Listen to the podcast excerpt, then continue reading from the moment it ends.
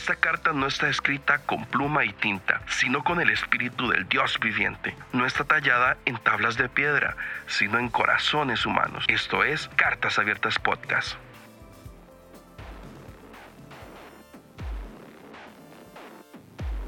Hey amigos, qué gusto poder saludarlos en un episodio más de Cartas Abiertas. Desde ya me disculpo si escuchan ruidos. Eh, ustedes saben que hoy por hoy todos estamos recluidos en nuestros hogares y hay más ruido de la cuenta en casa y menos ruido en la calle. Eh, pero de verdad que hoy, después de pensarlo, analizarlo, eh, pues he decidido abrir acerca de toda esta situación que estamos viviendo eh, y por eso lleva el título Miedo a morir.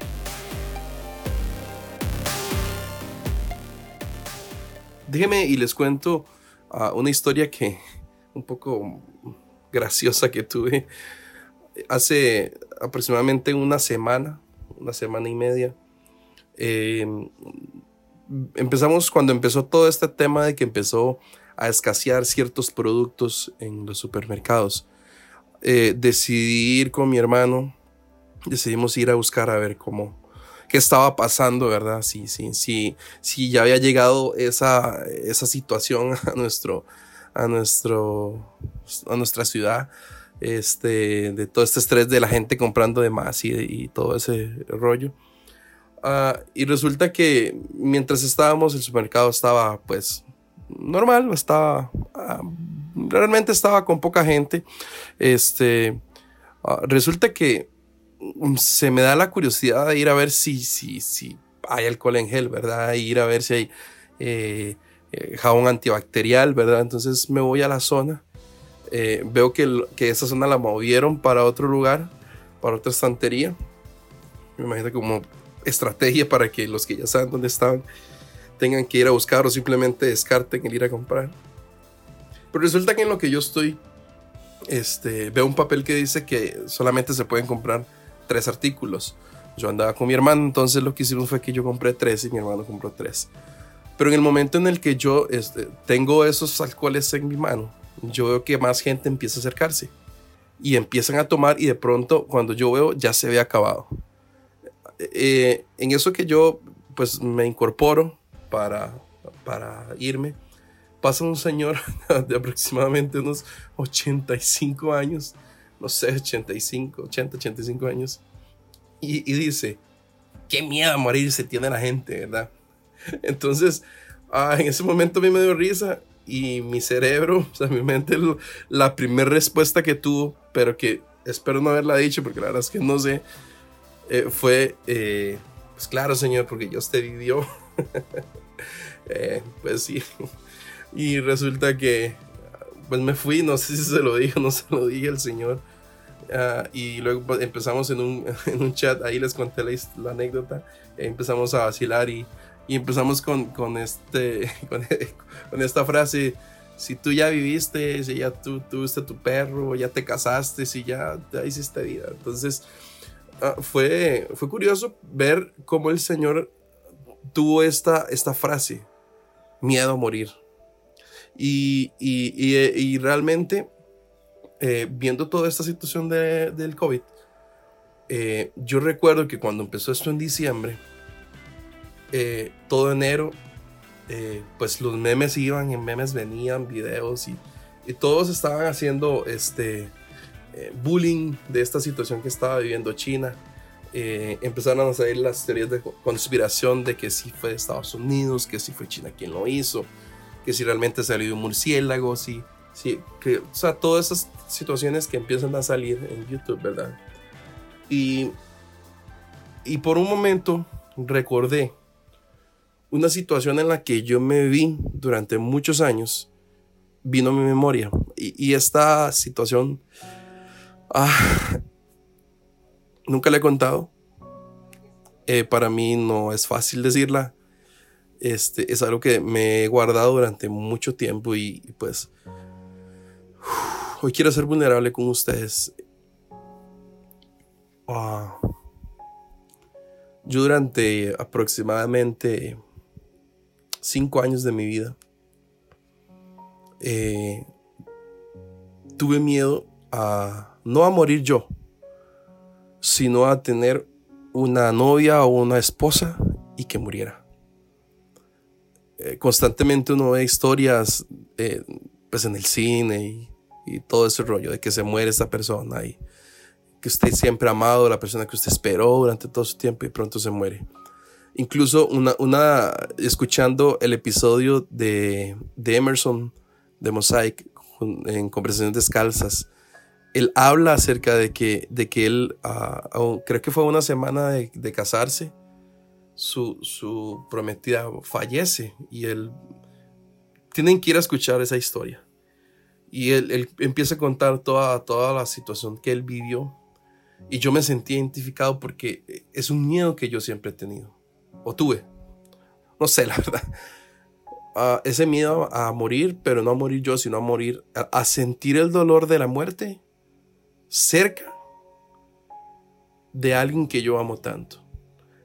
De momento a mí solamente se me ha muerto mi abuelo, eh, que fue hace aproximadamente, no sé, 15 años que falleció. Fue muy doloroso, fue un proceso muy difícil. De ahí para acá no ha muerto nadie y, y ese, esa sensación de soledad, de abandono que deja la muerte, eh, pues una vez más llegó a mi vida y manifestaba de esa forma en la que tenía miedo a, iniciar una relación, a casarme y, todo, este, todo este asunto por miedo a que eso sucediera. En medio de todo, de todo eso fue algo, fue un proceso que yo le entregué a Dios. Empecé a vivirlo yo con Él. O sea, soy partidario de las, de las consejerías, soy partidario, partidario de, que, de ir a terapia y todo eso psicólogos y, y, demás.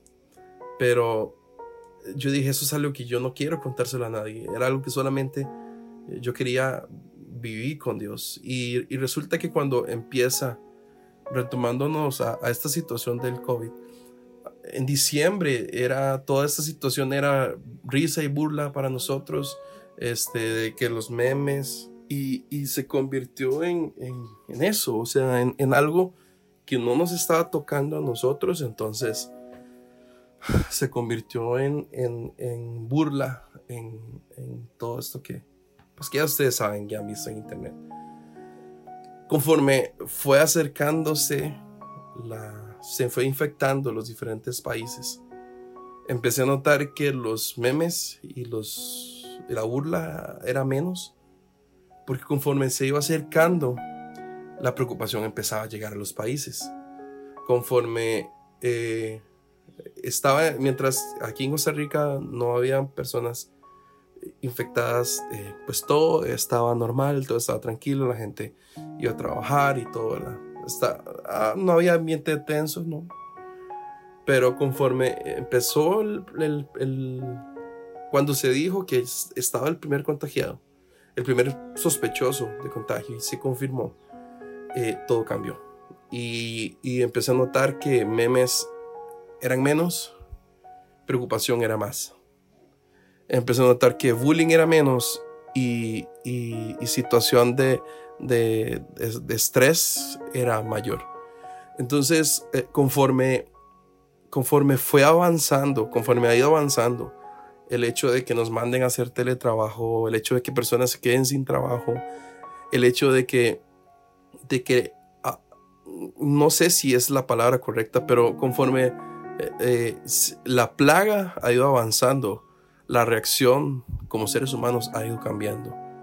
Entre más cerca, ya en mi ciudad hay 19 personas este, que, que están contagiadas y aún así personas siguen saliendo a la calle a contagiarse.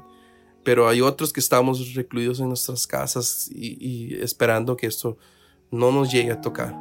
Y, ese miedo y ese temor a la muerte este, empezó otra vez a, venir a mi mente. Eh, tus seres queridos, tus padres, tu abuela, este, tienes sobrinos. Y empezó a venir esta, otra vez esta, estos pensamientos acerca de, ese temor a morir. No yo, sino alguien cercano. Eh, empezaron a venir otra vez. Y, Y conforme han ido pasando los días, he tenido que, que darle a, Dios, eh, entregarle a Dios esta, esta situación que estoy sintiendo. Y les, les estoy siendo vulnerables porque no sé qué está pasando usted. No sé qué está viviendo usted. Y muchas veces queremos mostrar al mundo de que, ah, sí, eh, tengo un Dios que todo lo puede, la plaga no me va a tocar, lo que, lo que ellos siembren eh, con lágrimas lo, lo, recogeré con, con, abundancia y con alegría. Y vienen versículos y todo esto, ¿verdad?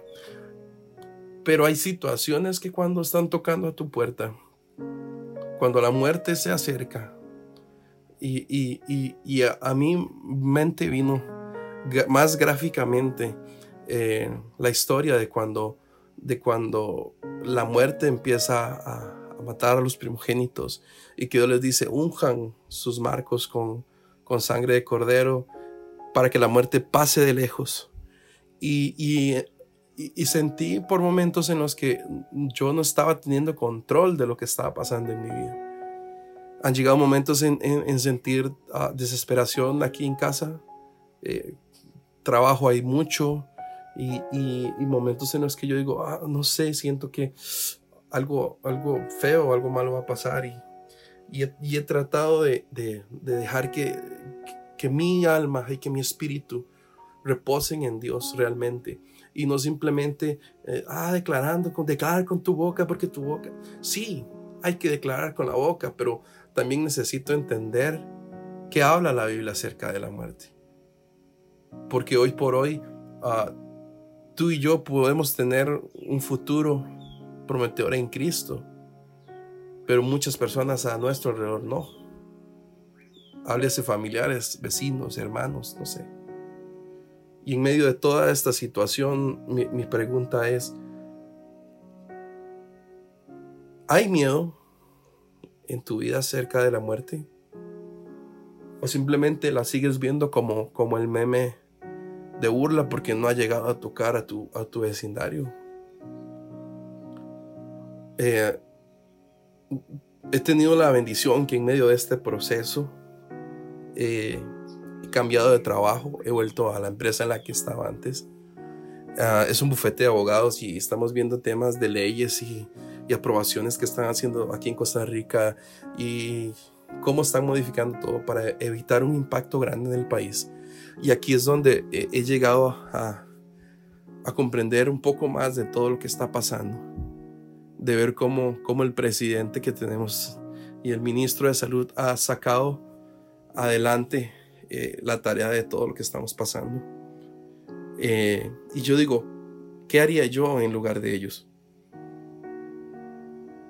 ¿Qué pasaría si soy yo la persona que está ah, a cargo de toda una nación y que tengo que evitar que mueran, ¿qué haría yo? Y en medio de, de estas incertidumbres que han venido a mi mente y a mi corazón, eh, y recordando lo que decía este anciano en el supermercado, qué miedo a morir tienen. Ah, la muerte hoy puede llegar a tocar a tu puerta. La muerte hoy puede tal vez venir a tratar de intimidarte. La enfermedad puede venir a tratar de sacarte a la felicidad que tenías y convertirla en preocupación. Pero en medio de todo esto, ah, he tenido que entender lo que dicen esos versículos de la palabra de Dios. Y curiosamente, eh, ah, el, el versículo del día de hoy es Proverbios 18:21 y dice, la muerte y la vida están en poder de la lengua, y el que la ama comerá de sus frutos. Hace unas semanas cuando murió Kobe Ryan y su hija, hubo algo que sinceramente a mí ah, creo que fue lo que, lo que activó otra vez ese, ese pensamiento personal hacia, hacia ese temor a la muerte. Y fue que ah, su esposa dijo en el día de su funeral, cuando, cuando ella habló este, a la, conferencia de prensa, no sé, ella dijo que junto con su esposo, junto con Kobe, habían tomado la decisión de que ellos nunca iban a, volar juntos, que pensando en que sucediera exactamente esto, por si había un accidente y morían los dos, ¿quién cuidaba a los hijos de ellos? Y, y la verdad se me hizo muy loco, yo, o sea, ¿quién, qué persona piensa así? ¿Qué persona piensa más allá de que si muere, saber que tiene que garantizarle a sus hijos vida o garantizarles eh, el estar bien? Y por otro lado me hizo pensar, ¿realmente será que él o ellos e, en algún momento, eh, esto no estoy diciendo que sea teología, son pensamientos que vinieron a mí, que tal vez te puedan ayudar. Y viendo este versículo dice que la vida y la muerte están en el poder de la lengua. Y ellos, y ellos mismos confesaron con su boca de que, de que no iban a viajar juntos por si en algún momento tenían un accidente, a quedar a uno de los dos. No estoy diciendo con esto de que Kobe Bryant murió porque en algún momento dijo de que, de que, de que esto iba a suceder, que él lo confesó con su boca, pero esto es lo que dice la palabra de Dios.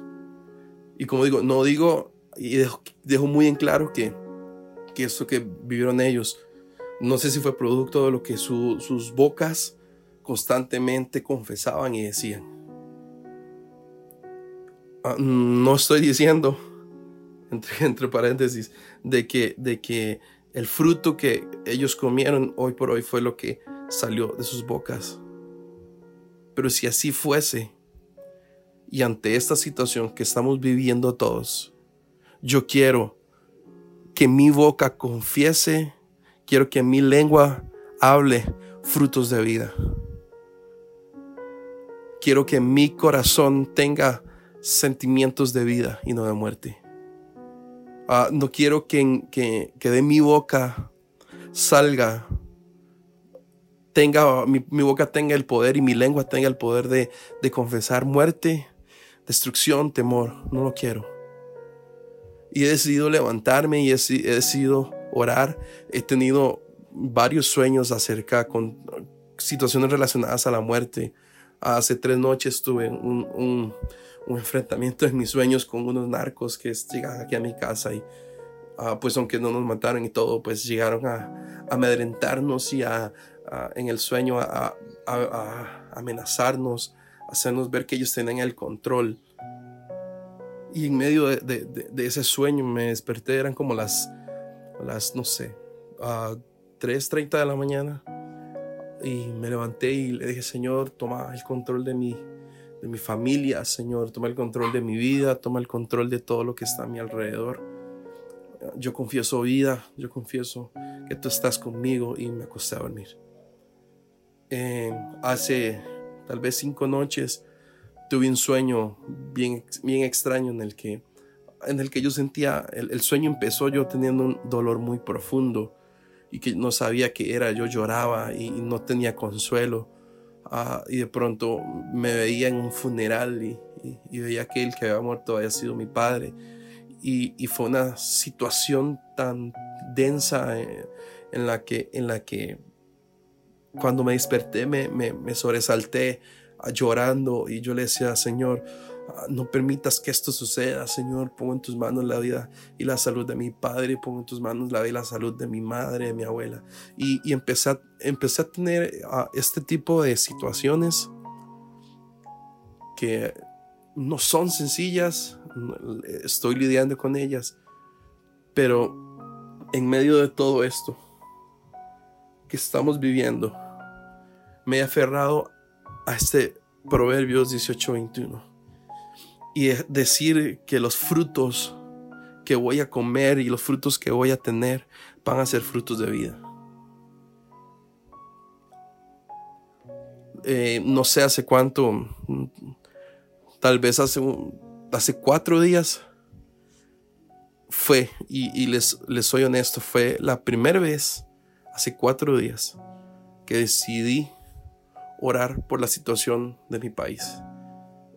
Y, y me siento, mm, no me siento orgulloso de eso, me siento avergonzado, porque como, como hijos de Dios tenemos que ser los primeros que estén declarando vida.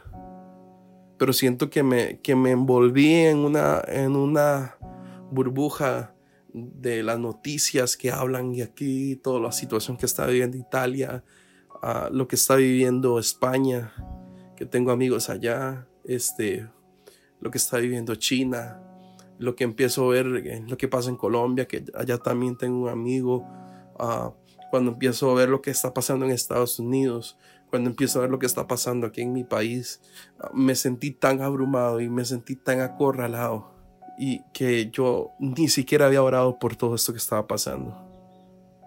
Ni siquiera me había parado en los dindeles de mi casa y había ungido los dindeles declarando que la peste no iba a tocar mi familia. Y hasta hace cuatro días decidí orar por eso. Y estaba orando y el querer grabar este episodio acerca de esto es simplemente por eso. No sé qué está viviendo usted, no sé cómo está llevando esto que estamos viviendo, no lo sé. Lo único que puedo decirle es que si usted está viviendo lo mismo que estoy viviendo yo, o si usted ve la situación ah, de tal vez de una empresa que está muriendo, tal vez de un proyecto que le costó años, tal vez usted está ahorita llorando porque dice, Señor, no tengo esperanza de que esto pueda crecer.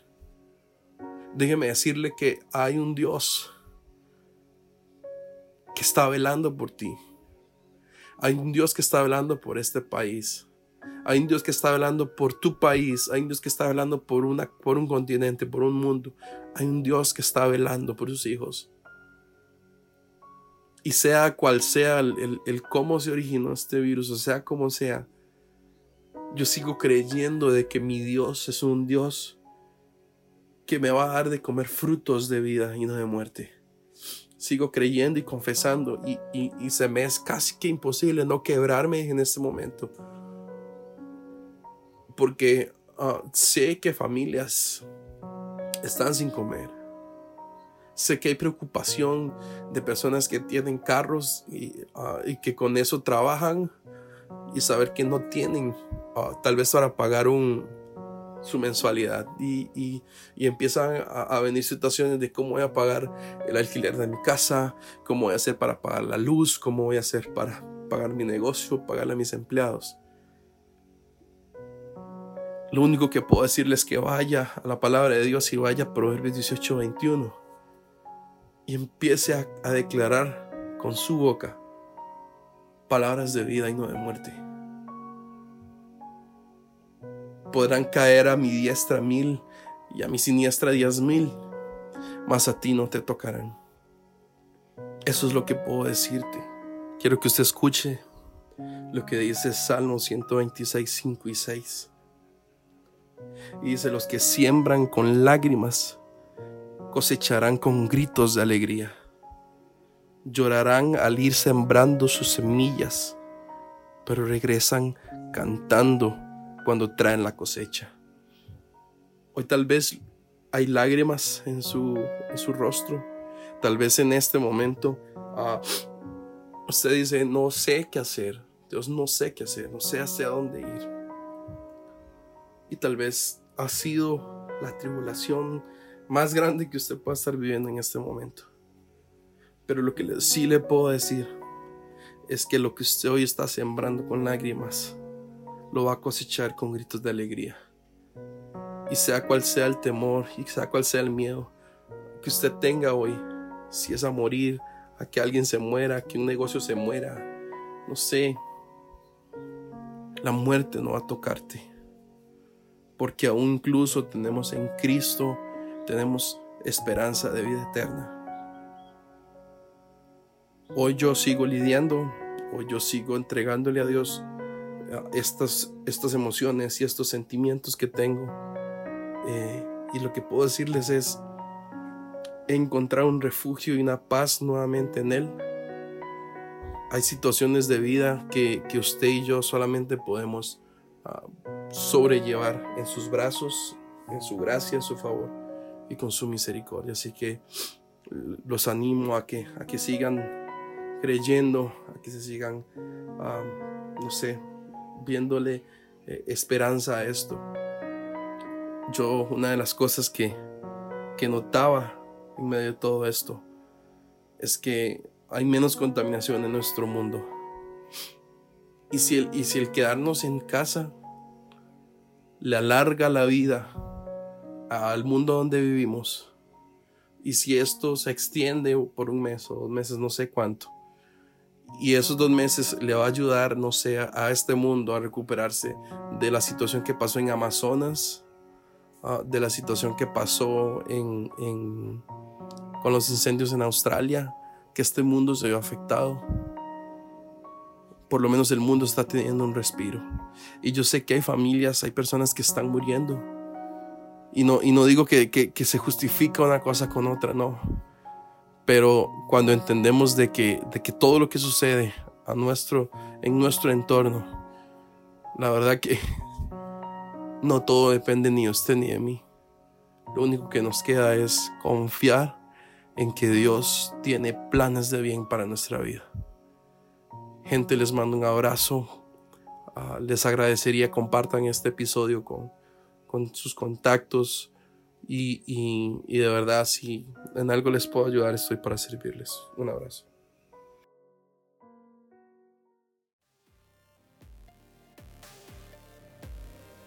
Si te gustó este episodio y quieres escuchar más, te invito a suscribirte por medio de Spotify y Apple Podcast. También a seguirnos en Instagram como arroba cartas abiertas podcast. Si quieres contribuir, puedes hacerlo por medio paypal.me slash Kendall Valverde. Puedes aportar desde un dólar al mes. Cualquier contribución ayuda. Muchas gracias.